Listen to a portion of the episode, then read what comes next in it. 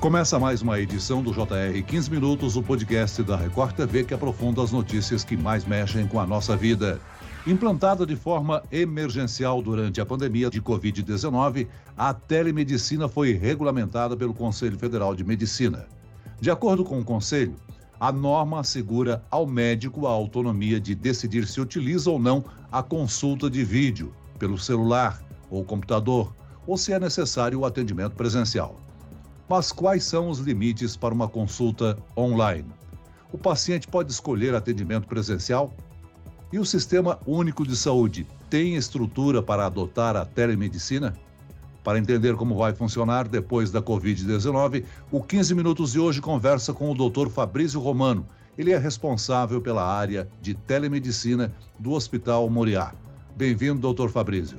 Muito obrigado, é um prazer estar aqui. E quem nos acompanha nessa entrevista é o repórter da Record TV, André Tal. André, vale relembrar que a telemedicina só foi liberada aqui no país com a chegada da pandemia da Covid-19, não é mesmo? Olá, Celso. Olá, doutor Fabrício. Olá a todos que nos acompanham. É sempre uma alegria participar do podcast. Olha, exatamente isso. A pandemia causada pelo coronavírus fez muitas pessoas e empresas adaptarem as formas de se trabalhar. Foi um desafio que pegou todo mundo de surpresa e, claro, com a área da saúde não foi diferente. Na época, as autoridades liberaram em caráter emergencial uma portaria que autorizou o atendimento médico online, ou seja, a telemedicina. Agora, com o avanço da vacinação e o fim das restrições sanitárias, o Conselho Federal de Medicina divulgou uma nova resolução que regulamenta o exercício da telemedicina no Brasil para o período pós-pandemia. As regras foram divulgadas no dia 4 de maio e no dia seguinte foram publicadas no Diário Oficial da União. Já estão valendo. Doutor Fabrício, a telemedicina adotada em caráter de exceção durante a pandemia e agora regulamentada, amplia, na opinião do senhor, o acesso à saúde? Olha, com certeza. É, antes da pandemia existiam muitas dúvidas em relação à telemedicina e como ela poderia e deveria ser implantada. A pandemia acabou causando esse acesso emergencial e o que a gente viu é que ela ajudou demais, ela foi extremamente importante nesse período, não somente para podermos fazer consultas nos pacientes que tinham dificuldade de se deslocar ou que estavam em isolamento, os próprios pacientes internados terem acesso a outros médicos e aos próprios familiares. Então a gente percebeu que esse auxílio da tecnologia, ele só trouxe benefícios.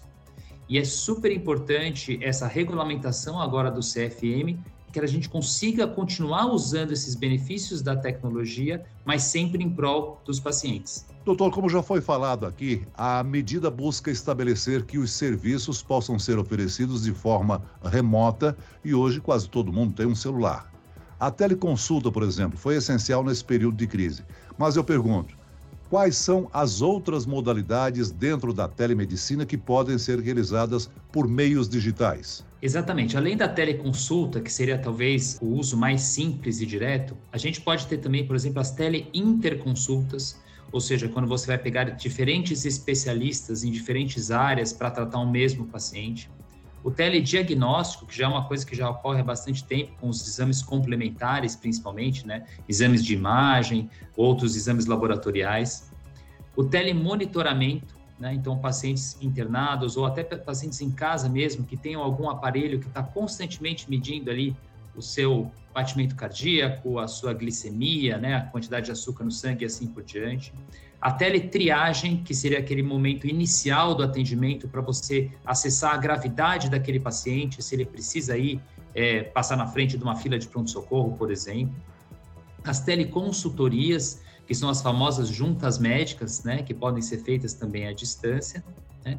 E o que é a grande novidade, que a gente talvez ainda está engatinhando, mas que em breve vai ser uma realidade, são as telecirurgias. Hoje a gente tem as cirurgias robóticas, né, que o, o cirurgião já não fica no campo cirúrgico, mas sim é, controlando o robô, e que muito em breve vão poder ser feitas à distância também, e o CFM já incluiu isso nessa sua resolução. Essas cirurgias à distância dependem da implantação efetiva da chamada tecnologia 5G, né, doutor?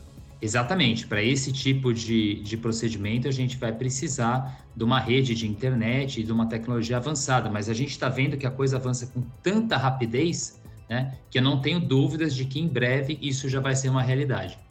Doutor, essa opção de teleconsulta fica a critério do médico? É ele quem decide se a consulta é presencial ou virtual? Quais são os critérios para se decidir quando utilizar o recurso tecnológico? Esse é um dos pontos mais importantes dessa regulamentação do CFM. Então, o médico ele tem autonomia para decidir se aquele atendimento ele pode ou não ser feito por via de telemedicina ou feito à distância. Então, o paciente ele vai inicialmente marcar a sua consulta à distância ou presencial, de acordo com a sua vontade, mas caso ele opte por uma consulta à distância, se em algum momento o médico que o estiver atendendo sentir que é impossível ele chegar num diagnóstico correto ou ele fazer o tratamento adequado pela via da telemedicina, ele pode dizer para o paciente: olha, infelizmente aqui a gente não pode continuar, essa consulta tem que ser presencial, você precisa comparecer ao consultório, ao hospital, ao pronto-socorro, seja assim por diante. Então, essa autonomia para decidir se ela é possível ou não de ser à distância pertence ao médico. Ou seja, doutor Fabrício, há muitos pacientes que gostam do contato, né, do atendimento presencial. Agora, se o médico de costume do paciente adotar a telemedicina no consultório, a pessoa tem direito de questionar? Exatamente. O paciente é que vai escolher inicialmente se ele quer fazer a consulta à distância ou se ele quer presencial. Então, aquele paciente que prefere a consulta presencial ou tem a possibilidade da consulta presencial, ele vai marcar presencial e o médico não pode exigir que seja à distância.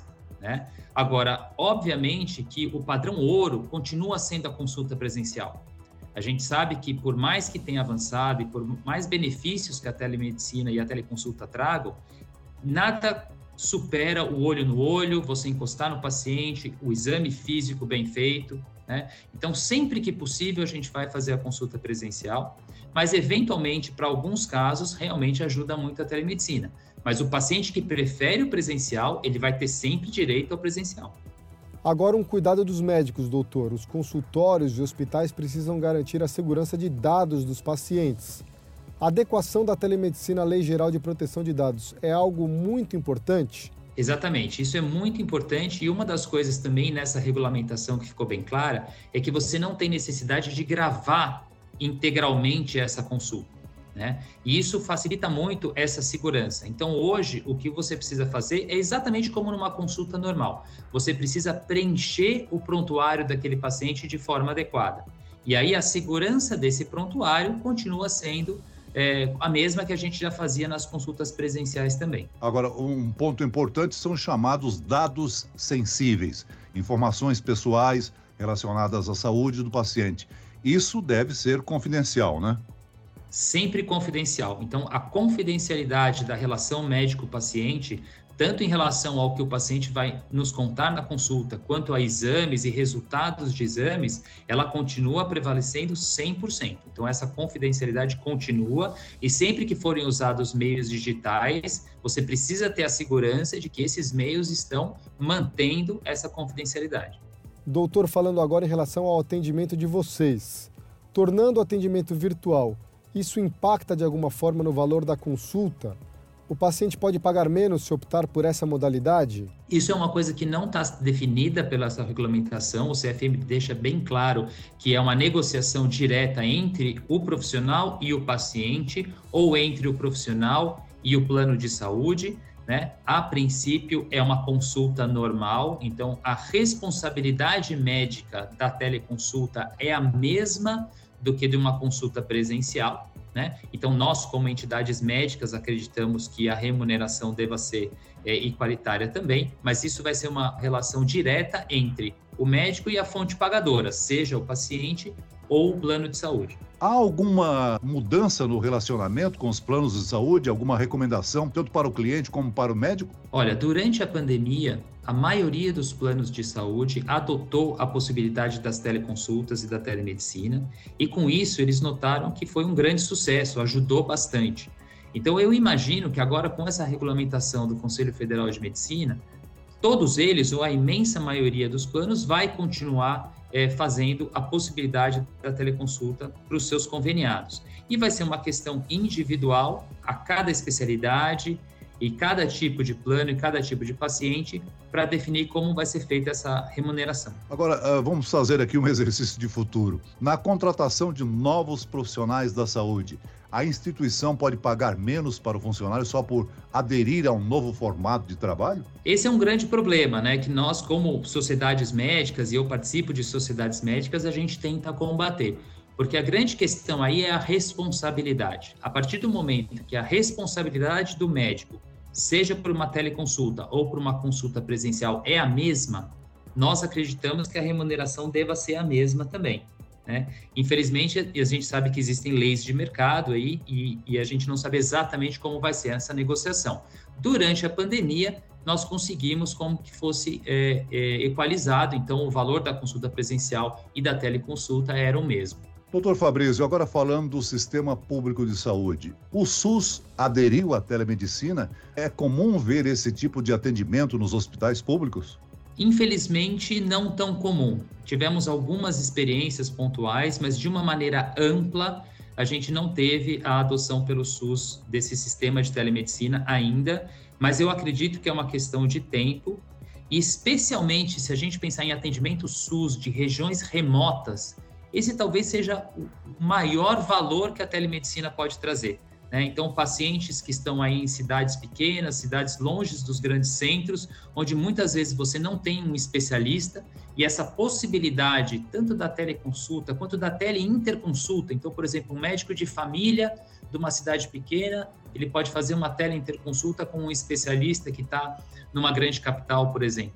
Né? Então, eu acho que para o SUS, especialmente a gente vai ter um ganho muito grande a partir do momento que essa nova tecnologia for adotada. A gente sabe também que a telemedicina pode vir a facilitar um problema que muitos pacientes enfrentam, são as longas filas de espera para atendimento pelo SUS. Um investimento maior em tecnologia dentro do sistema público pode ajudar a diminuir essas filas, na sua opinião, doutor? É, uma coisa importante da gente lembrar é que a consulta por telemedicina, ela funciona muito parecida de uma consulta normal. Então, ela não deve ser uma consulta mais rápida por si só ou feita de uma maneira mais resumida. Ela tem que ser feita, às vezes, até de uma maneira mais demorada, porque como você não tem a possibilidade do exame físico do paciente, a parte de anamnese, né, a conversa com o paciente, às vezes tem que ser até mais detalhada.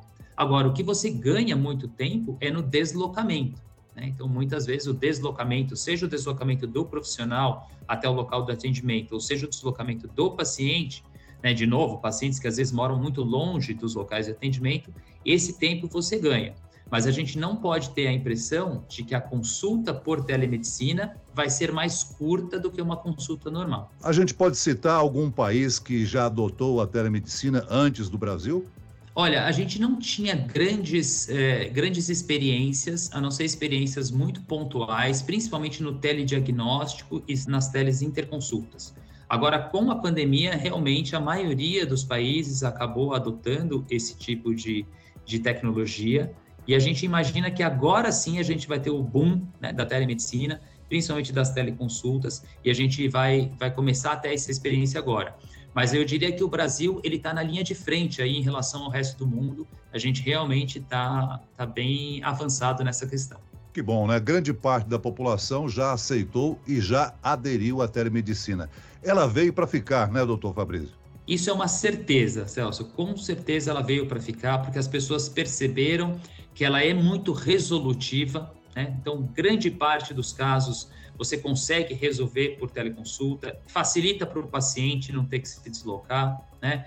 É, eventualmente o médico pode pedir uma consulta presencial, mas ele pode pelo menos já fazer um primeiro atendimento, né? já vai começar, é, seja para solicitar exame, seja para iniciar uma terapêutica é, mais precoce. Então, com certeza, os pacientes perceberam os benefícios, os médicos perceberam os benefícios também, e agora, com essa regulamentação do CFM, nós ficamos mais confortáveis e mais seguros em continuar fazendo essa prática. Muito bem, nós chegamos ao fim desta edição do 15 Minutos. Eu agradeço a participação do doutor Fabrício Romano, responsável pela área da telemedicina do Hospital Moriá. Obrigado, doutor. Eu que agradeço, foi um grande prazer. E agradeço a presença do repórter da Record TV, André Tal. Eu que agradeço, Celso, sempre à disposição, uma alegria participar do podcast. Um abraço a todos que nos acompanham. Esse podcast contou com a produção de David Bezerra e das estagiárias Kátia Brazão e Larissa Silva. Sonoplastia de Marcos Vinícius. Coordenação de conteúdo Camila Moraes, Edvaldo Nunes e Deni Almeida.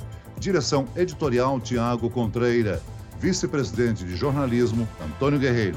E eu, Celso Freitas, te aguardo no próximo episódio. Até lá!